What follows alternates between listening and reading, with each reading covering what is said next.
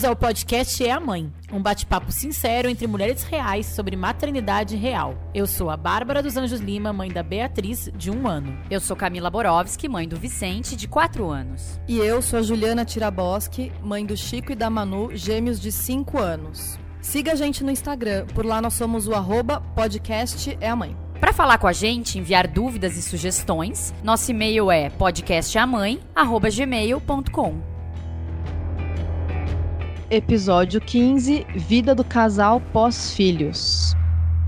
A chegada de um filho é um grande desafio para um casal. Se antes aquele relacionamento era apenas entre duas pessoas, agora o cuidado e o afeto serão divididos com esse serzinho que, pelo menos no começo, vai monopolizar as atenções dos pais. Mas se o amor multiplica com a vida de uma criança, também surgem mais conflitos e desentendimentos sobre os cuidados com ela. Isso sem falar na falta de divisão de tarefas e o cansaço que podem deixar os pais mais predispostos a se irritarem um com o outro. Hoje nós vamos conversar sobre como a vida de um casal muda após os filhos e como se reconectar com o parceiro ou parceira depois de uma mudança tão grande. Vamos começar com os depoimentos que nossos ouvintes deixaram no nosso Instagram, o arroba podcast é a mãe, por lá, as opiniões foram unânimes de que os relacionamentos mudam depois dos filhos e que tudo fica um pouco mais difícil. E aí, meninas, vamos ler o que o vamos. pessoal escreveu por lá? Eu achei que foi, foi um assunto que motivou comentários, assim. É, né? muitas pessoas responderam, né? Eu amei que a Beta só respondeu, é treta, Beta News. Porque a pergunta, na verdade, que a gente colocou é como fica a relação do casal após os filhos, né?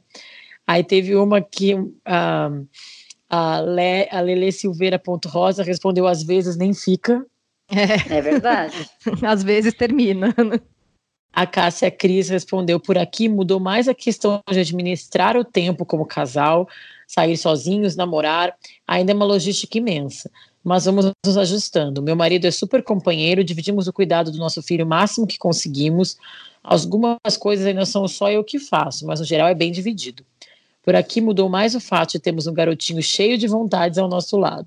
A Wanda Mesquita falou assim: que é complicado, que mudou muito. Tenho a impressão de que somos apenas mãe e pai. O cansaço da rotina com crianças esfria bastante a relação. É difícil manter a chama quando se tem duas crianças em casa. A Evelyn, mãe da Helena, por aqui respondeu que por aqui mudou muito. Nós acabamos nunca fazendo nada apenas um, como um casal.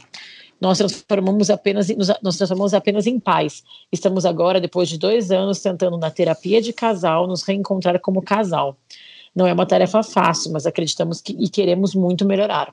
Olha, teve uma aqui, a Lívia S. Costa 19, que falou que mudou no começo, quando o bebê acordava de madrugada, e, enfim, tava todo mundo cansado, desgaste emocional, deixou o casal mais distante mas quando o neném passou a dormir mais a noite toda, tudo voltou ao normal. Ah, então, dois um, depoimento é, positivo. É. Não, não, mas Invejei eu quero falar. pesado. Dois é, meses dois o bebê meses. deve dormiu. Tá? Parabéns. A C, a Cefecina é, falou que a mudança é real. Tem que exigir muita colaboração e compreensão, compreensão para vivermos essa nova fase.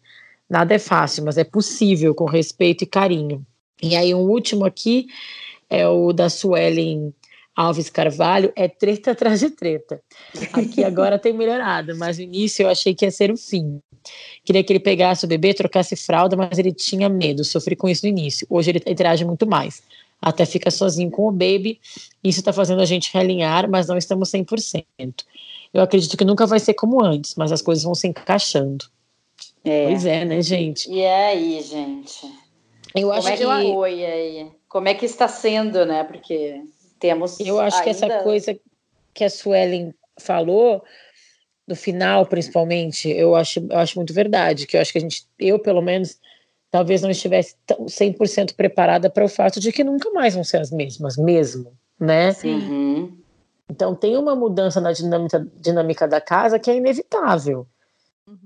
Uhum. Aí dentro disso tem melhores e piores arranjos, eu acho, né? Mas é fato que tu deixa de ser. Para mim, é. pegou muito. Eu falei isso um pouco, a gente falou um pouco sobre isso no programa do Puerpério, vale voltar quem, quem não escutou, que tem esse momento da perda da individualidade, né? Enquanto é um casal e são dois adultos, não sei como é que era a relação de vocês, na verdade, da Camila e do Gabriel eu até conheço bem, mas a gente, eu e o Marcos, nós tínhamos muito da nossa independência. Nós não, era o, não éramos o casal que fazia tudo junto. Aí acaba que quando vem um bebê, a gente depende muito do outro, porque quando o outro não o outro pode, que a gente não pode, né? Tipo, sair uhum. ou fazer alguma coisa. É então isso. vira muito um ajuste entre os dois. Então, tipo, ah, eu quero estar aqui gravando com vocês agora, ele tá com a Beatriz, ou até mais. Eu quero sair com as minhas amigas, então ele tem que ser um dia que ele possa e uhum. queira, e vice-versa, né? Não é que eu, uhum, eu só vou nos dias que ele pode, mas então, acho que tem esse, essa dependência das, das vontades do outro, que é uma coisa que é muito inédita, né? E com você, Ju? Ah, é, é, parecido, assim. Eu ia comentar também que esse último comentário da Suelen, para mim, é o, o, resumo perfeito da situação. Nunca vai ser como antes, mas vai se encaixando, né? É, eu e o Mauro também, a gente sempre teve isso, assim, de fazer muita coisa junto, mas também ter momentos de cada um sair com seus amigos ou fazer as suas coisas. E aí é, rola isso, né, de você depender do outro para poder fazer as suas coisas, mas eu acho que isso faz parte. Agora, hum, o que eu acho que é o mais difícil é você no dia a dia encontrar momentos do casal, né? É, momentos para vocês ficarem, para o casal ficar sozinho, conversar, isso é tá bem difícil ultimamente aqui em casa. Tem dia que a gente só se fala por WhatsApp, praticamente. Eu acho que a gente tem que cuidar muito para não ficar, não cair no automático, né? É, porque assim, por exemplo, aqui em casa, é, tem dias, não é, não é todo dia que acontece isso, tá, gente? Mas tem dias assim que o Mauro sai cedo, Aí eu fico com as crianças de manhã, eles vão para a escola à tarde, eu busco no final da tarde. Aí ele chega à noite, se eu tenho que trabalhar ou fazer alguma coisa, ele fica com as crianças. Tipo, agora a gente ia gravar podcast, ele tá lá botando os dois para dormir. É... E aí, às vezes, o que tá colocando as crianças para dormir acaba pegando no sono junto. Clássico. E aí passou o dia, a gente nem se falou, entendeu? É. Então, isso é. eu acho que é complicado. Eu acho que, que no início, né, meninas, quando o bebê nasce, a gente fica muito à flor da pele também, né? E é muita. A, a mulher, principalmente, que é o único lugar de fala que a gente tem aqui, né? Pelo menos, uh, a mulher cai, cai, muita coisa em cima dela, até por conta de amamentação e, e tudo mais. Então, eu, eu, eu vivia sempre exausta. E, e, me sentia como uma mulher meio eu me sentia explorada eu lembro assim quando o Vicente nasceu e, e toda hora aquela criança me sugando e eu, eu não conseguia ir no banheiro eu não conseguia fazer nada não tinha um segundo para mim assim e aí eu explodia eu tive várias explosões e, eu, uhum. e o uhum. Gabriel é um cara que precisa muito dormir então ele, eu, eu não tenho problema eu por mim eu fico acordada eu preciso de poucas horas de sono, mas o Gabriel é um cara que precisa de sono. E ah, eu, eu, ele, eu também. Só que o meu problema esse cara aqui... responsável pela madrugada. Então, ele de manhã, ele estava insuportável porque ele não tinha dormido. E eu já estava insuportável porque eu já estava me sentindo sugada e explorada como mulher, a única pessoa que pode fazer tudo aqui nesse lugar. E, tipo, tudo comigo, é tudo comigo, meu Deus uhum. do céu, que eu posso. E aí, sim, aí a gente tinha uns ataques de mau humor e explodia eu lembro muito, assim, de tipo, que a gente sempre foi um casal uh, de boa, assim, a gente não teve esses grandes momentos, assim, de, de. A gente saía, a gente saía junto, a gente sempre foi de curtir muito, assim, e aí, quando veio o neném, assim, foi uma coisa que, tipo, nos tirou muito a liberdade também que a gente tinha de ir e vir. A gente saiu sempre muito sozinho, cada um para um lado, mas a gente às vezes saía juntos e tal, mas de repente a gente, tipo, vamos ficar todos juntos dentro de uma casa e, e, e é tipo um Big Brother do, do, do caos, assim, né? É um Big Brother do caos, com muito cocô, né? É, nossa, pra... Big Brother do caos com muito cocô. Definiu, né? Definiu. Mas, Mas isso pra... que você falou, desculpa, é, a, a Camila falou de, de ficar a flor da pele e tal. Eu, eu senti isso também, porque antes a gente quase nunca brigava ou discutia. A, o nosso relacionamento era muito mais tranquilo. É. E agora, não é que a gente vive brigando, mas surgem muitos, muito mais conflitos e, e, desatritos, é. muito mais, porque... E, e cê, pontos cê... de atenção, eu sinto muito isso também. É. Eu, eu e o Marcos não somos, assim, eu sou, fora essa coisa do sono, que é ao contrário da Camila e do Gabriel, aqui os dois são muito dorminhocos, a gente precisa muito dormir, então amanhã é um desafio para nós dois, assim, sabe, depois de uma noite mal dormida, é, os dois estão reclamando de manhã, então assim, é, é uma coisa que a gente tem que se concentrar, mas a gente zero, a gente não, não é um casal de. Eu sou uma pessoa de zero brigas, sou uma pessoa muito que evito brigas, só que eu sinto que a gente está sempre assim, é, muito mais do que, sei lá, como coisa, sempre tem um momento de tensão, de tem. pisar em ovos, de parar, respirar. Uhum. Como eu posso Sim. falar isso do jeito certo? É, é que tem muita né? coisa em jogo, eu acho, né, Bah? Desde o jeito como tu escolhe alimentar criar, Sim. educar uma criança, que a gente, claro que a gente escolhe alguém para ter um filho, geralmente é uma pessoa parecida com a gente, né? Eu, acho que o mínimo, assim. Às vezes é muito diferente, sei lá, aqui em casa é muito parecido, mas tem muitas coisas que a gente diverge, muitas coisas. Tipo, por vai dar chocolate para criança agora, que não sei o que. Então os dois estão sempre Tipo, é, é, é, essa coisa, sempre um momento de tensão, tá sempre é, é que eu acho que o grande lance para mim é na hora do, da desatenção e do momento de estresse, entendeu? Porque assim, a criança tá chorando porque não quer botar o casaco. E aí, então já tá o clima tenso na casa. Uhum. Aí, então, vem cá que eu vou colocar esse casaco. Eu falei, não fala assim com ela. E aí, daqui a pouco, exatamente. Sabe? Então, aí daqui a pouco já virou um quiprocó, porque porque né? a criança assim, não quis colocar é, um casaco. Um casaco, que é para ser uma coisa banal do dia a dia. Aí depois ele fica, e aí eu fico culpada porque eu falei, gritei com, gritei, gritei não, mas assim, falei um pouco mais na frente da criança ainda. E ele fala que não tinha que ter falado, e aí no fim tá todo mundo certo, mas tá todo mundo errado ao mesmo Sim. tempo, né? E eu acho Nossa, que é bem coisa... isso mesmo. E aí quando tu vai parar e vai pensar e vai resgatar o porquê que foi aquele aquele aquele que procó é por causa disso, né? A criança não quis colocar um casaco, sei lá, é. não é nada. Não é uma briga. Eu acho que isso é um bom sinal, na verdade, né? Porque não é uma briga por valores diferentes, como isso. tu falou, Camila. Aqui em casa também a gente é bem parecido, mas é sempre por uma coisa, mas que às vezes incomoda de verdade, assim, né? Tu falou uma coisa que ficou é, muito. É, mas é que a gente. É aquele negócio também, que a gente tem essa rotininha pronta antes de ser pai e mãe, né? É uma rotininha, a gente pode acordar, tomar um banho, tomar café da manhã, sair uhum. de casa tal.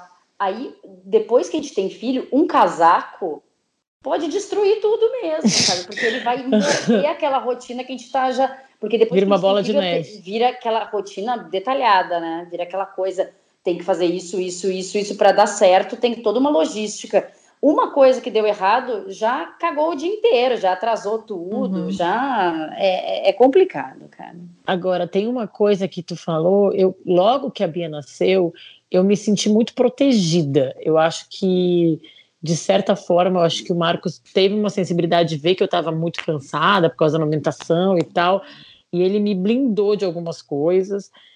E aí também, no começo, minha mãe estava aqui, depois minha sogra, eu, eu tive. É, paguei um dia a mais da diarista, faxineira, então, assim, é, algumas coisas do dia a dia da casa, eu meio que fui.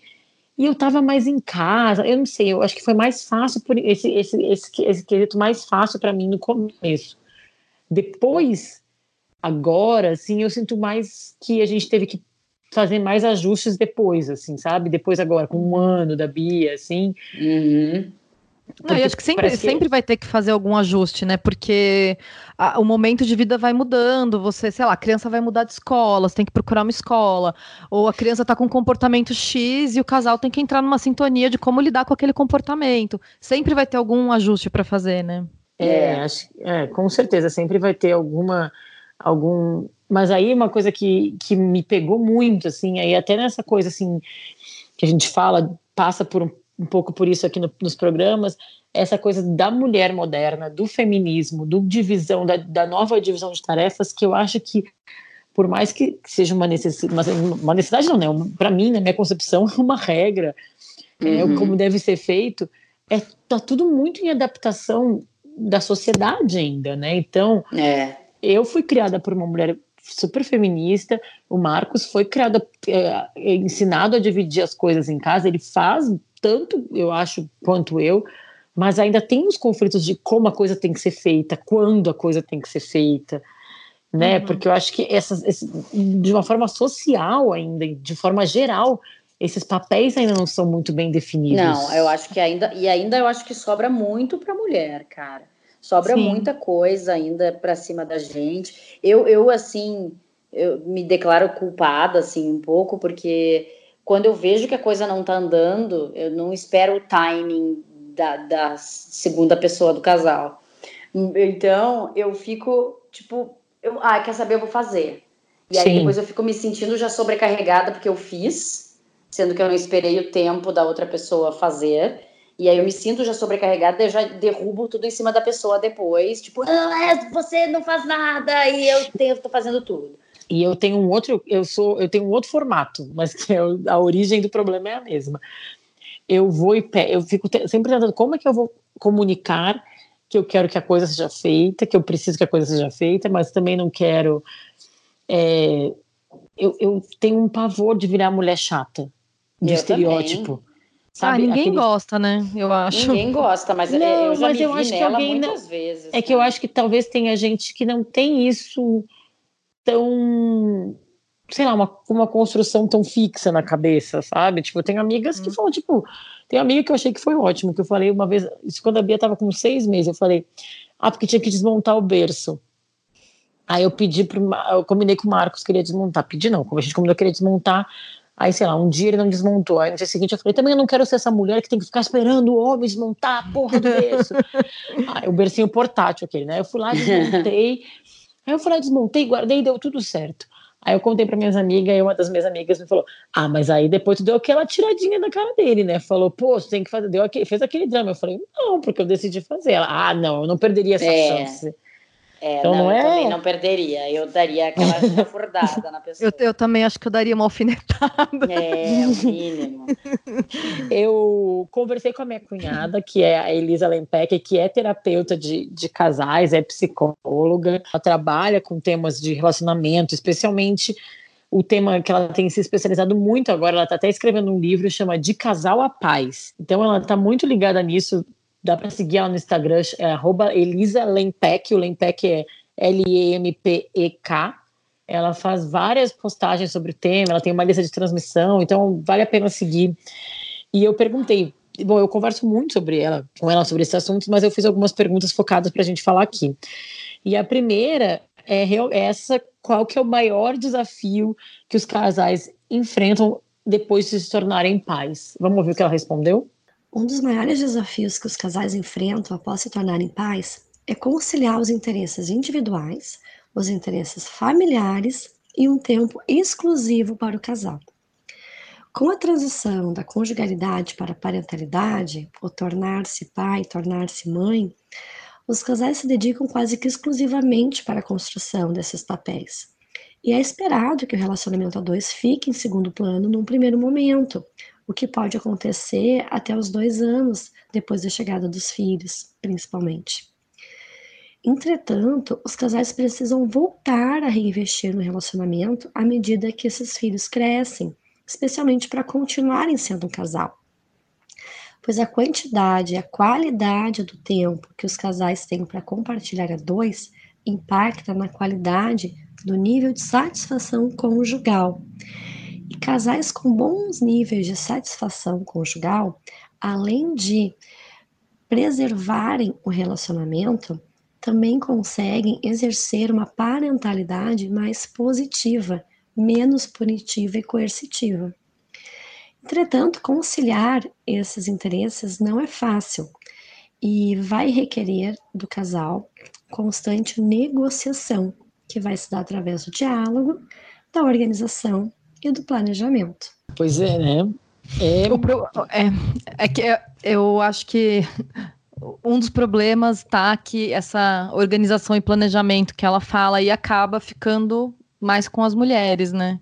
Uhum. Mas é, isso que ela falou, acho que é uma coisa que ela falou que é muito legal. Mental, né? É, total. Mas uma coisa muito legal que ela falou que eu nunca tinha relacionado é o nível de felicidade, felicidade conjugal com uma parentalidade mais positiva. Uhum. Eu nunca parei para pensar nisso, mas faz todo sentido, né? Faz todo sentido, porque tu cria uma, uma casa, um lar, uma família num ambiente mais pacífico, né? Então a uhum. coisa, quando a coisa é toda conversada, refletida, pensada, naturalmente os conflitos vão se reduzindo, né? Eu acho que é meio que hum. isso. Mas eu queria encaixar já numa outra pergunta que eu fiz para ela, porque tanto pelos comentários e pela nossa conversinha aqui, a gente concluiu que é inevitável ter um mínimo de crise ou de conflito nessa uhum. mudança de casal para paz. E eu perguntei para ela sobre isso, se é inevitável mesmo ter essa crise ou se tem casais que passam incólume sobre por isso. A chegada do primeiro filho marca uma nova etapa na vida do casal. É onde ocorre a transição da conjugalidade para a parentalidade, ou seja, a transição de casal a paz, considerada uma das mudanças mais significativas, intensas e estressantes que um casal vai enfrentar ao longo do seu desenvolvimento familiar. O casal com filhos pequenos, ele precisa fazer algumas mudanças para se adequar positivamente a essa nova fase. E a primeira delas é, é abrir espaço para a chegada de um terceiro, a criança. Afinal, onde eram dois, serão três. Esse período é marcado pela construção dos novos papéis de pai e mãe. E, em função disso, o relacionamento do casal pode ficar temporariamente em segundo plano, o que vai se refletir na diminuição no nível de satisfação conjugal. Além disso, nesse período também há necessidade de redefinir a distribuição de tarefas e demais responsabilidades entre os membros do casal, alterando a dinâmica da relação. Portanto, é um período de desequilíbrio, adaptações, reorganização e ajustes. Contudo, para preservar a relação a dois, esse período de priorização da construção dos novos papéis de pai e mãe, com a consequente diminuição de investimento na vida do casal, inicialmente esperado, precisa ser revisto à medida que os filhos crescem e o casal consegue se reinventar. Portanto, a crise pode ser compreendida como um risco ou oportunidade. Tudo vai depender da forma como esse casal vai enfrentar essa transição. E uma dica é fortalecer o diálogo e as estratégias de negociação, o que significa encarar o conflito, escutar o que o outro pensa e tentar encontrar em conjunto alternativas de solução aos problemas que surgirem de forma satisfatória para ambos. Pois a presença de conflitos faz parte de todas as relações, com ou sem filhos. E o que vai diferenciar um casal do outro é a forma como encaminham os seus desentendimentos e resolvem as suas diferenças. Ouvindo essas duas falas da Elisa, para mim fica muito clara uma coisa que a gente, sei lá, eu não vejo a maioria dos casais fazendo, porque quando chega uma criança, principalmente quando a gente está lá grávido, é, é, o turbilhão e as informações são tudo pelas crianças, né? Pela gravidez, uhum. sei lá, desde o quarto da criança, ou como vai ser o parto, ou é, vai fazer chá de fralda, o que, que tem que comprar berço, carrinho, tararara. A última coisa que tu vai pensar é focar no casal, né? ah, sim. Até porque até então vocês eram só vocês dois, né? Então, assim, né? essa conversa consciente de como a vida vai mudar, eu não sei, talvez um segundo filho as pessoas possam passar a ter, é. mas eu acho muito raro, assim, um casal parar e, e, pensar como a vida vai mudar e o que fazer e como fazer essa e como fazer essa reflexão antes da água bater na bunda e a gente aprender, ter que aprender uhum. a nadar, sabe? Ah, eu acho que muito, muito pouca gente faz essa, tem essa conversa antes, né? E eu achei muito, muito interessante que ela falou ali, que é uma das, das situações mais estressantes mesmo que um casal pode da passar. vida. E, e, eu tenho uma, uma amiga minha que ela estava falando da divisão das tarefas, que eu tenho uma, uma, uma amiga minha que disse que o marido estava sempre querendo transar, né, à noite, assim, depois de ter filho, assim, com uns dois anos. E ela disse: ele não entendeu ainda que para eu transar com ele à noite, ele tem que lavar uma louça de manhã, cuidar da criança não sei que horas, fazer não sei que. Se ele não fizer isso direito, não, não há tesão que aguente, sabe? Então, Ou seja, tipo, a, a, é uma questão os... de admiração também, né? Tu começa, tem que admirar a pessoa, tem que, acho que tem que ressignificar também, né? No caso da tua amiga, os conceitos de preliminares foram atualizados, né? É, é. e eles Fica separaram, gente. Separaram, ah, eles separaram. Não, não deu certo. É, então. É. Então, para mim, eu, eu comentei de leve em algum programa. Ai, gente, eu, eu tava até comentando com a Camila e com a Ju. Eu ando gravando tanto podcast que eu já não sei o que eu falei em qual, tá? Mas eu vou. Mas eu acho que eu comentei aqui no, no, no É a Mãe sobre a entrevista que eu fiz com uma autora americana chamada Eve Rodsky. Sim, ela vai, não, acho que a gente comentou, a gente que a gente comentou fora off, da né? gravação. Né? É, tá, então, então vou comentar é. on. É, ela tem um livro chamado Fair Play, que vai ser lançado aqui no Brasil em fevereiro. Um livro que entrou na lista, é, entrou no clube do livro da Reese Witherspoon, tá? Entrou agora na lista dos mais vendidos do New York Times. E ela fez uma proposta de divisão das tarefas em casa de uma forma. É um livro de autoajuda, e ela resolveu falar assim: cara, eu, depois que ela teve uma crise, ela falou que ela estava no carro com os dois filhos. Ela estava, tipo, levando um no colégio, o outro era pequeno ainda. E ela disse que cada vez que ela parava no sinal, ela estava revisando um relatório que ela tinha que entregar no trabalho. Meu e aí, Deus. entre uma coisa e outra, ela olha o celular, tem uma mensagem do marido, falou: Poxa, você não comprou Blueberry? Nossa. Aí, Nossa. Cara, ela disse que ela parou, ela, tava na, na, ela parou, no, estacionou o carro e começou a chorar. Ela falou: Cara, meu casamento deveria terminar por uma coisa mais radical que blueberry, o mirtilo, é. né, em português. Uhum. Mas se eu não fizer alguma coisa, vai acabar por causa disso. É. E aí, e aí eu li o livro e fiquei muito impactada por aquilo que eu falei no começo, um pouco antes da gente ouvir os áudios da Elisa, que é dessa divisão de tarefas que a gente deseja, mas a gente ainda não sabe como, porque nós somos, sei lá, no máximo a segunda geração que faz isso, de mulheres é. e homens, né? Uhum. Assim, eu acho que eu acho que é a primeira, eu, eu acho. Vocês não acham isso, que é a primeira geração? Eu acho. Acho que acho primeira ou é segunda. Assim, ó, não, é que tu, Bárbara, teve essa. Tu já vem na segunda, mas a maioria vem na primeira, cara, eu acho. É, então. Eu acho que a maioria. Talvez com é. muita sorte é uma segunda geração, vai. É, pode ser. Mas então, assim, isso a gente está falando de um casal heterossexual, né? Então, que é a nossa uhum. experiência aqui, né? É, mas aí ela fala que ela, tipo, ela, ela pegou e fez um esquema, assim, não acho que funciona para todos os casais, não sei se é essa a resposta, mas ela fala assim, olha, eu, tava, eu ela falou, eu sou uma CDF, eu resolvi ler todos os artigos sobre esse assunto, todos os artigos, eles, eles, eles têm noção que isso acontece, mas nenhum propõe soluções. Ela começou fazendo uma lista de ela chamava Shit I Do. E aí uma, um, um, Excel que ficou rodando vários grupos de mães nos Estados Unidos, tipo uma hashtag que bombou aqui no Brasil ano passado no Twitter, que era Porra Maridos. Ah, lembro. Todas as uhum. coisas que as mulheres fazem e os caras não fazem. E aí ela disse quando ela, ela tinha uma, uma lista de Excel gigante, ela disse que não esperava a hora de mostrar aquilo para o marido dela, que o marido finalmente ia entender o quanto as mulheres faziam mais. Aí disse que ela mandou a lista em anexo para o marido. Ela, Vamos conversar hoje à noite. Diz que ele só mandou um emoji de macaquinho com o olho fechado, assim, sabe? Ai, que raiva. Aí ela, nem dos três macaquinhos ele teve coragem de me, de mandar, só um. E aí, no caso dela, ela inventou, entre aspas, inventou, ela usou uma coisa que ela disse que ela usa no trabalho dela, que ela é uma advogada que, de Harvard, que se especializou em fazer mediadora de conflitos. Hum. Ela fez cartas. Ela disse que sim, que a gente tem que parar e ter conversas sobre todas as coisas da casa.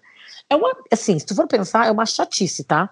Mas é, é o tipo de coisa que a Elisa estava falando que tem que ter diálogo, tem que ter conversa é. e tem que ter, ó, assim, organização e estrutura.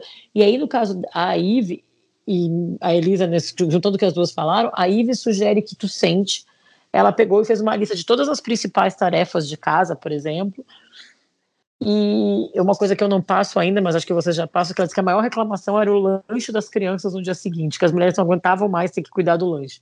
Para mim, é, eu faço isso sempre. Para mim, é, é sentar é com o marido e ver o que que tu, o que que para ti é importante que seja feito deste jeito, o que é, o que ele pode fazer do jeito dele, quem vai fazer o quê, e aí é meio que de, de dividir tarefas, tipo meio que assim, o combinado não sai caro. Então, Uhum. Levar o lixo, comprar o lanche e, sei lá, dar banho é do cara.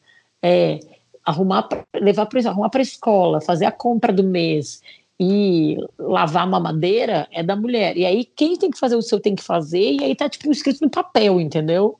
Uhum. Uhum. E aí, mas é. ela fala que muito importante é a conversa que tu tem antes, porque ela, ela conta essa história do mirtilo, ela também conta uma história do lixo, que para ela lixo é uma coisa que ela vira mulher louca. Ela uhum. diz que ela uhum. não. que ela, ela morava no. Aí ela conta toda uma história dela, assim, de como para ela é um, um, gatilho de quando ela era criança, criada por uma mãe solteira, que só tinha uma lata de lixo, enfim, cada um tem a sua história. Cada um, Seus é. traumas. Exato, mas ela falou assim, o lixo é um valor, e ela assim, aí meu marido morou 10, 5 anos numa fraternidade que empilhavam 20 caixas de pizza e para ele, pra ele, tipo, ele tá Ai, pouco se ralando. Nossa, já surtei aqui. então eles, eles fazem aí, agora eles são, tipo, tiveram um terceiro filho, estão há 15 anos juntos, para eles funcionou muito, sabe? Uhum. Eu ia perguntar se o casamento dela sobreviveu.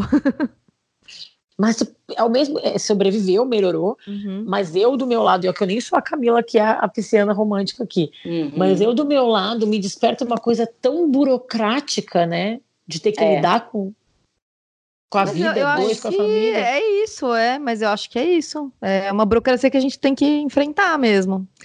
É. Porque eu acho que o que uma coisa que eu acho que muitos homens não entendem é que é, além do básico, que é, sei lá, dar banho na criança, é, dar comida, pôr para dormir, tem tanta coisa que tem que pensar, mas tanta coisa que geralmente quem faz é a mulher. Por exemplo, lembrar que tem que marcar retorno no pediatra, lembrar que está na data de tomar aquela vacina, uhum. ver, se, ver se a roupa da olhar criança está servindo né? ou se está curta, precisa comprar roupa nova, olhar a agenda da escola todos os dias, olhar a mochila das crianças da escola todos os dias. Uhum. O lanche eu ainda não passo por isso, porque na escola dos meus eles oferecem o lanche, só que ano que vem vai, eles vão mudar de escola, vai começar a ter. Vamos ver como é que vai ser. Sabe um outro exemplo que ela dá no livro? Desculpa, é que eu fiquei muito louca com o livro, vou dar só mais esse exemplo depois. Eu tô falando demais no programa de hoje, eu sei. Ela dá um exemplo que eu acho assim, que nunca aconteceu comigo aqui em casa, mas eu acho que é o exemplo disso que a gente tá falando, que é o, o cara vai no supermercado, tem que comprar mostarda. Tá, tá a lista de supermercado. A mãe, a mulher fez a lista, o cara uhum. vai no supermercado e compra o que tem que comprar. E ele tá se sentindo, pô, eu tô participando dessa família, eu tô indo no supermercado, tô fazendo as compras. Aí ele chega em casa e traz a mostarda marrom, que a criança não come, que a criança vai chorar, que tem que ser a mostarda isso. amarela, porque a criança não come mostarda. E aí isso já é porra. Então da próxima vez eu vou no supermercado, tu não sabe nem comprar a mostarda que teu filho precisa. Mas eu acho assim, ó, que essa parte do lanche, eu sou a pessoa responsável pelo lanche aqui em casa. E aí, e pelas todas as refeições, na verdade, né? Eu gosto de cozinhar, mas eu gostaria de, de vez em quando, né, rolasse, que de vez em quando rolasse um.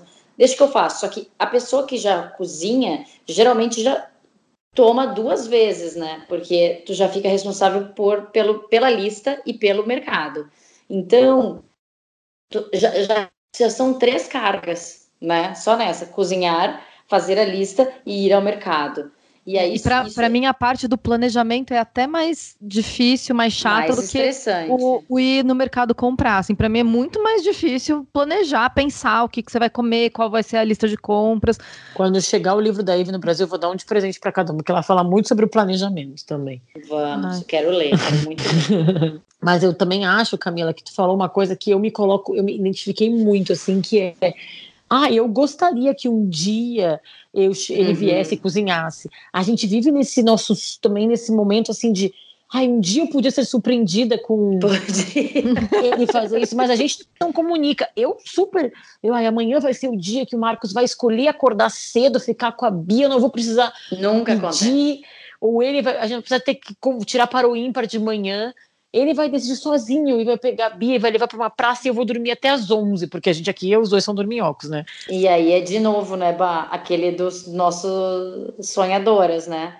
É. Que, e, e, menos burocracia, mas a burocracia é, existe, nem que seja para uma, uma DR aí para organizar os papéis de cada um. Né? Aproveitando isso, inclusive eu perguntei para Elisa que tipo de coisa que a gente pode fazer para se reconectar após os filhos e também não se sentir essa, sei lá, essa mulher louca. Eu tô falando de mim, tá? Não tô falando que as outras mulheres são. Eu me senti assim. Pensando no tema tempo para o casal, é importante que ambos conversem sobre as suas necessidades, preferências, desejos e quais as possibilidades para atender essas necessidades de ambos, seja referente aos interesses individuais, onde é muito importante que haja apoio, quanto em relação aos interesses do casal, priorizando um tempo exclusivo para a vida dois.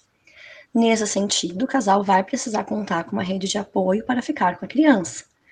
Em alguns casos, aparece aí um sentimento de culpa, mas é importante lembrar que o desgaste de um relacionamento começa quando os pais esquecem de ser casal e que nutrir esse relacionamento vai contribuir, inclusive, para o exercício de uma parentalidade mais afetiva, ou seja, todos saem ganhando.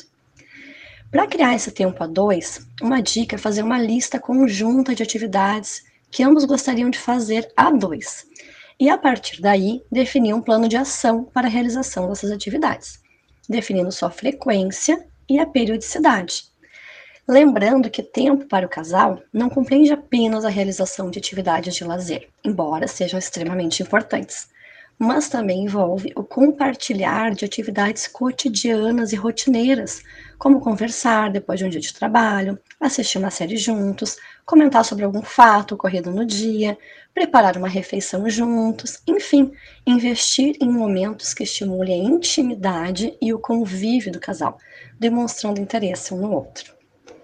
Eu, eu acho engraçado, eu lembrei de uma história engraçada que eu tenho com o Gabriel, que ela fala de descobrir coisas para fazer juntos, né?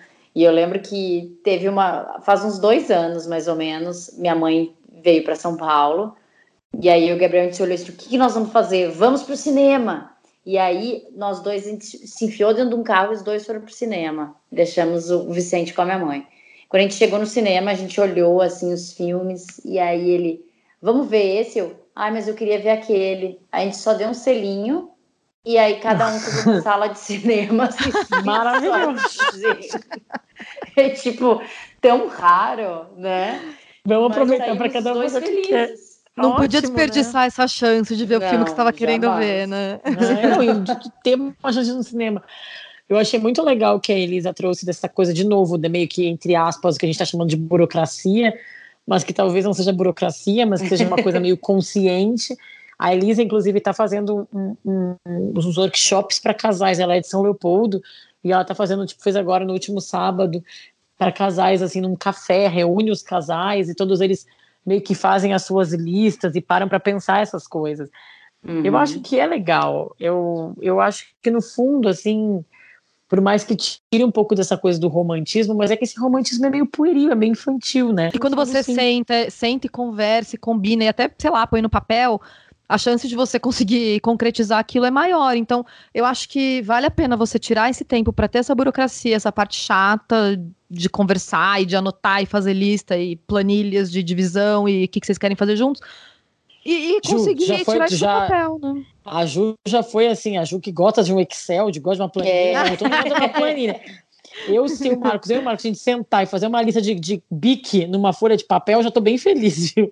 Não, Ai, não, a, gente, é, a chance fiz. de a gente fazer uma lista aqui em casa é tipo menos 43.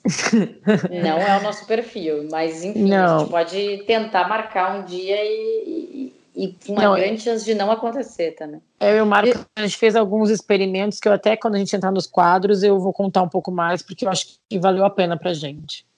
É, eu sou uma pessoa privilegiada, porque vocês não têm família aqui em São Paulo, né? Pois é. Mas eu tenho meus pais e minha sogra. Então, assim, a gente consegue sair sozinhos com uma frequência bem razoável. Isso eu não, não posso reclamar, não. Porque hoje em dia, até os meus filhos pedem para ir para casa da avó. Não é tipo, ah, por favor, fica com eles para eu poder sair. Eles querem ir, entendeu? Sim, e já estão nessa fase que é boa, né? Que e meus é pais também, meus pais adoram receber eles em casa, minha sogra também gosta de ficar com eles, então assim, isso é uma coisa que a gente tem muito fácil, assim, não, não posso reclamar disso. A gente consegue ter tempo pra gente no fim de semana e tal. Para mim, a, a, maior dificuldade é no, no dia a dia mesmo, aquela coisa da rotina que, que ela aí, falou também, né? E a rotina atropela, Quer ver uma gente. série, quer ver uma é. série é. juntos, quer comentar um foto do dia. Isso eu já consigo bastante. Mas é, isso da, tem esse... É, a história do cinema da Camila me lembrou também que assim, a gente tem as nossas séries que a gente assiste como casal e que aí a gente só pode assistir junto. Sim, maior traição hum, é assistir. A maior traição do mundo assistir é, uma. Não, não pode. É. Mas a gente tem as nossas séries que a gente assiste sozinho também quando dá quando tem um tempinho, tipo, uma coisa que ele não tá muito afim de ver, eu vejo, e coisas que ele gosta eu não tô afim de ver. Uhum. Então a gente tem uhum. as nossas séries de casal e as individuais também. Nós também. Total. Vamos para as sessões que eu também vamos, quero Vamos lá para o nosso segundo bloco?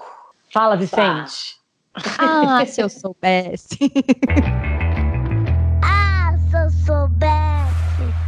meio nessa linha do que a Elisa falou e a Ive fala, eu e o Marcos, a gente tem tentado umas coisas é, que eu, agora, só a Bia tá com um ano e quatro meses, eu te falei nos últimos meses, a gente está meio se adaptando, bater um pouco de cabeça, é, do combinado não sai caro. Então, eu acho uhum. que se eu uhum. soubesse, eu teria feito isso, meio saindo daquela coisa que a Camila falou, ah, eu queria que um dia isso acontecesse. Então, nas últimas semanas, eu e o Marcos, a gente tem meio que combinado, ó, amanhã tu acorda cedo, sei lá, segunda tu acorda, porque a gente é um negócio que eu já falei, né, dos dorminhocos. Uhum. Então é segunda-feira tu acorda com ela, terça eu acordo, quarta tu, que sabe, a gente se revezar e fica combinado mesmo, não é meio assim. Aí amanhã a gente vê quem tá mais cansado, quem tá com mais sono, porque a gente sempre vai achar que é a gente, entendeu? Google Agenda. Claro, é, bota na agenda. Então, então meio, meio que eu e o Marcos, a gente fez um, um assim, o combinado não sai caro. Eu acho que se eu soubesse isso, eu teria evitado muito desgaste, muita culpa, muita sobrecarga que acaba virando uma indiretinha que já pega de errado no outro, sabe? Uhum. Então, já deixar acorda, as coisas mais claras, né? Que eu já acordei algum dia achando que ele que tinha que acordar, porque eu achava uhum. que eu estava mais cansada e ele achou que ele tinha dormido pior. E aí eu acordo e eu ah, também já tô. Ou ele levanta, pode será, será, meio mal-humorado de manhã, e eu já acordo lá. E aí, enfim, aí já já azeda o dia, né? Já azeda o dia, né? Não mas, dia, mas, é, mas isso, é assim... é, isso, da. Não, é, é, isso da burocracia que a gente está falando, né? É, então, a burocracia que... de você falar, não, amanhã é seu dia e ficar claro, aí fica mais fácil para todo mundo, né? Mas é que eu acho que se eu soubesse, o meu ar, se eu soubesse mais claro é isso, assim, tem que falar. O combinado uhum. não sai uhum. caro. Às vezes a gente quer que a coisa aconteça organicamente, porque eu já sou uma mulher que tenho esses valores, ele é um cara que tem esses valores. A gente tem o valor da divisão de tarefas, uhum. mas na hora do sono, na hora do vamos uhum. ver, tipo, né, não é racional. O bicho pega. Então, pra gente, nos últimos tempos, a gente fez esse combinado claro e deu muito certo. Então, quem sabe daqui a pouco eu pego e passo todas as tarefas, assim, mas só com esse do sono já melhorou muito, assim. A gente passou as últimas semanas que a Bia tem acordado cedo, tudo bem que eu vou compartilhar com vocês uma coisa que eu falei, filha, tu tem que ficar mais do time da mamãe, tá? Teve, tiveram três dias. Tiveram três dias que era a minha vez de ficar com ela, ela acordou antes das sete, e uns dois dias Ai, que era a vez dele, ela acordou quase às nove. Mas ok. Nossa. Não, ela, ela tem que dividir igual aí esse tempo de sono. É. Poxa, ela também tem que saber, né? É. Mas para mim, assim, é, assim, a gente fez, teve essa conversa umas, não faz muito tempo não, foi depois que eu li o livro da Ive, faz umas duas ou três semanas e, tipo, fluiu muito bem pra gente últimas, esses últimos tempos, assim, nessa coisa do sono que pra, que aqui em casa é uma questão. E com você, Ju? Eu acho que é no, no momento, assim, da, da cabeça quente, quando você tá irritado, puto da vida com alguma coisa, não discutir nesse momento, sabe? Parar, respirar, deixar para conversar sobre aquele assunto depois, porque na hora que você está muito irritado, você acaba falando coisa que você se arrepende depois, né? Uhum. É, não sei, eu acho que, enfim, às vezes eu, eu faço um pouco isso, assim, sabe? De estar tá muito irritada e você acaba, né, sendo grossa ou falando alguma coisa que você fala, puta, peguei pesado. Então acho que é respirar mais, sabe? Sei. Boa. O, o meu, gente, eu, eu escolhi um teminha da moda que é o mindfulness, né? De estar no momento, estar no momento presente. Tipo, ouvir a pessoa que está do teu lado, sabe? Porque Sim. na correria que a gente tem hoje em dia, uh, às vezes eu canso de estar em casa, assim, aí tá eu, eu, eu e o Gabriel no celular, depois que a Vicente dorme, os dois cada um se joga no seu celular e fica conversando sobre assuntos aleatórios, só que mais ou menos prestando atenção, sabe? Uhum. Nem tanto aqui, nem tanto ali. E eu acho que procurar estar ali de verdade, prestar atenção no parceiro, na parceira, é, é uma atenção que todo mundo merece e tu te sente ouvido. Sério, faz um, um bem para a alma, assim, que, que eu, eu acho importante salientar, assim. Eu teria ouvido mais, eu acho. E, Nossa, eu tá achei no... muito legal isso que você falou. É, eu achei muito bom, porque isso de estar tá no momento, cara, é prestar atenção no outro já talvez metade dos problemas de comunicação ou de, de essas rusguinhas que ficam depois é porque a gente não prestou atenção no, que, no como o outro tava, na mensagem uhum. que eu tava uhum. querendo passar, né? É, exatamente. Nossa, e isso acontece muito comigo também. Isso que você falou, tipo, ah, você tá lá no celular. Na celular é é uma merda, né? Porque É. co- consome muito a nossa atenção. E eu, eu, eu acho que eu tô num momento assim muito. é, qual que seria o oposto de mindfulness? Não sei. Mind emptiness. Completamente. Sabe assim, quando você não se concentra muito nas coisas e Sim. Você tá É ali muita no. coisa para pensar ao mesmo tempo. É, também. você tá ali no fica celular. fazendo 15 coisas ao mesmo tempo. É, ou a pessoa tá falando com você, você tá pensando em outra coisa, não tá prestando atenção.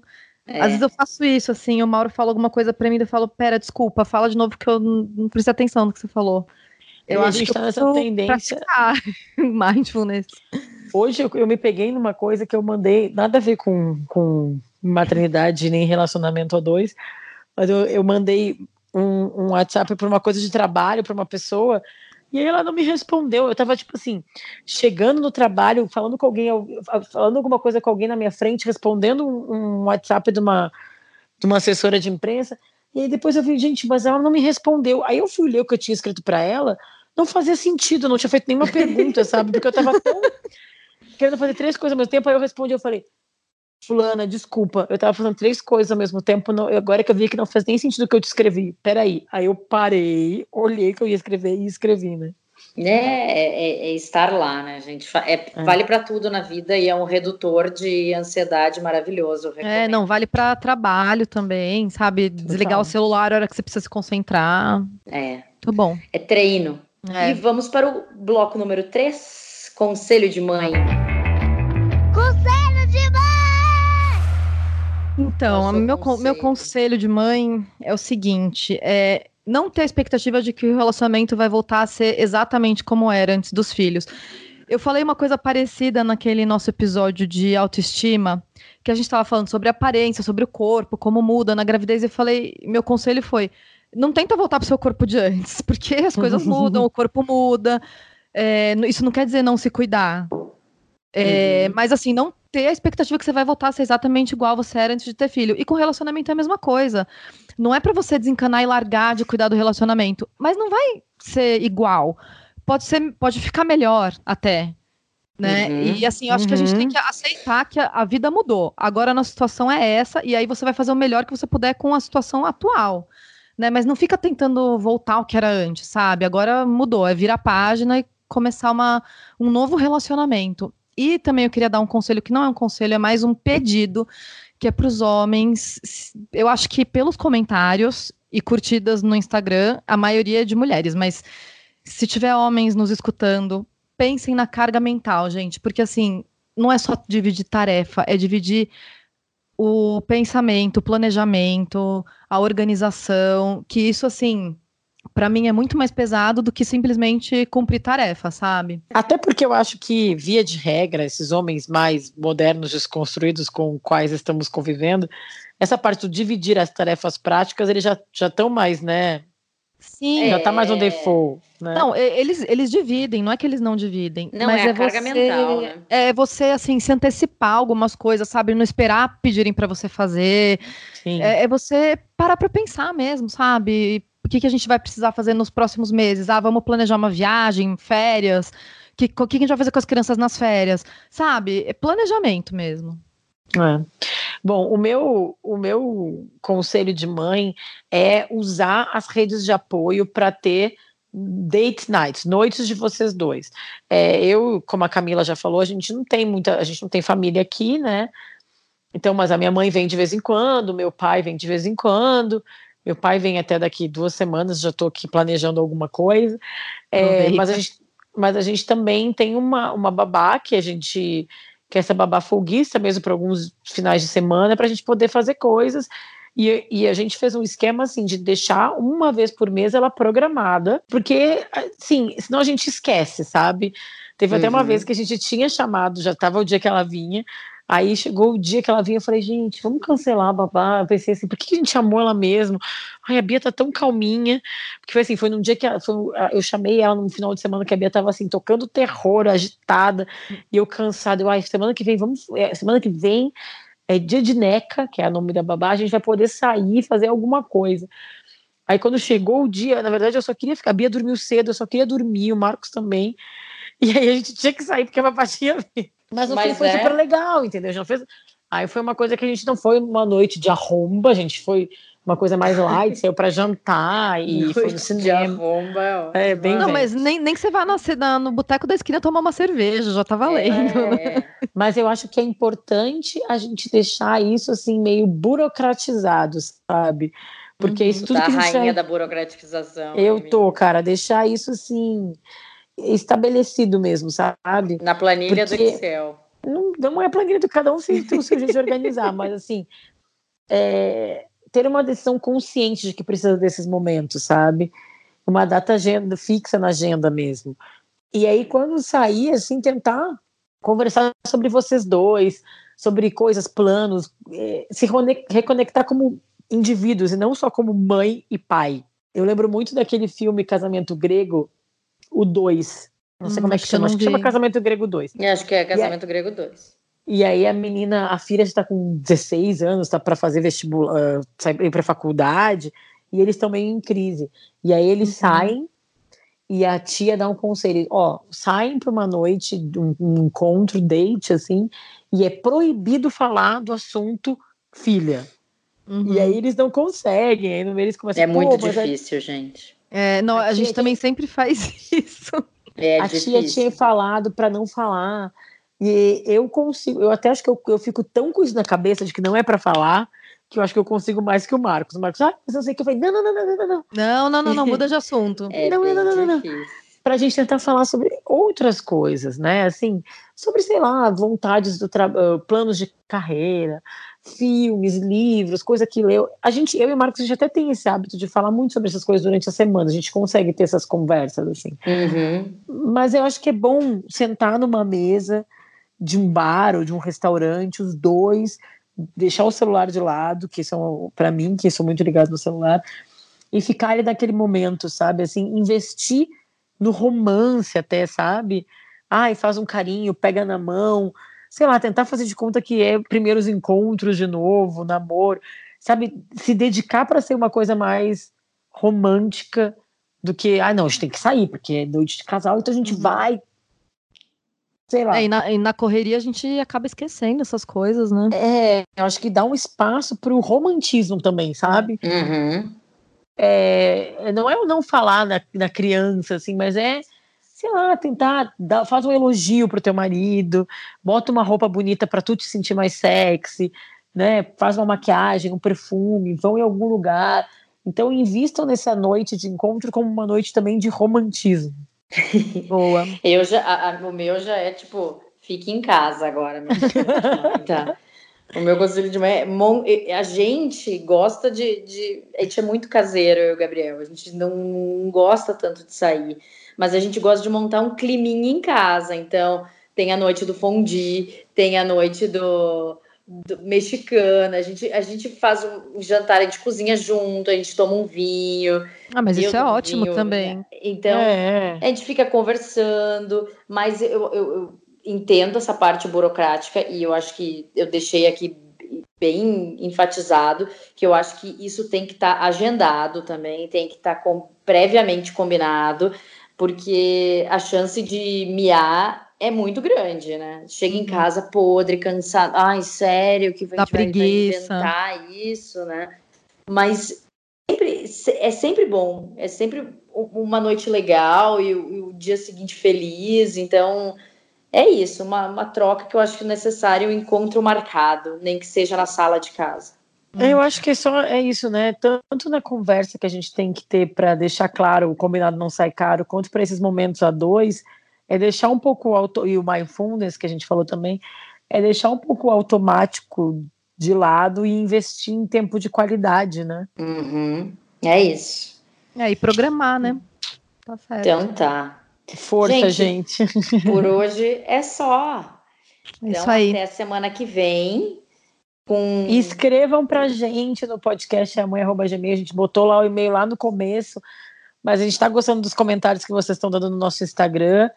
Mas a gente quer saber mais de vocês também. Tudo bem, que Instagram é gostoso também, que é mais rápido Uhum. também, né? E mandem sugestões de temas pra gente, de pautas pro programa. Isso é legal também, a gente saber que assuntos que interessam mais, né? E Isso aí. contem suas histórias. Isso. Obrigada, Tá bom. gente. Obrigada, até a próxima Até, semana. até o próximo. Até. Podcast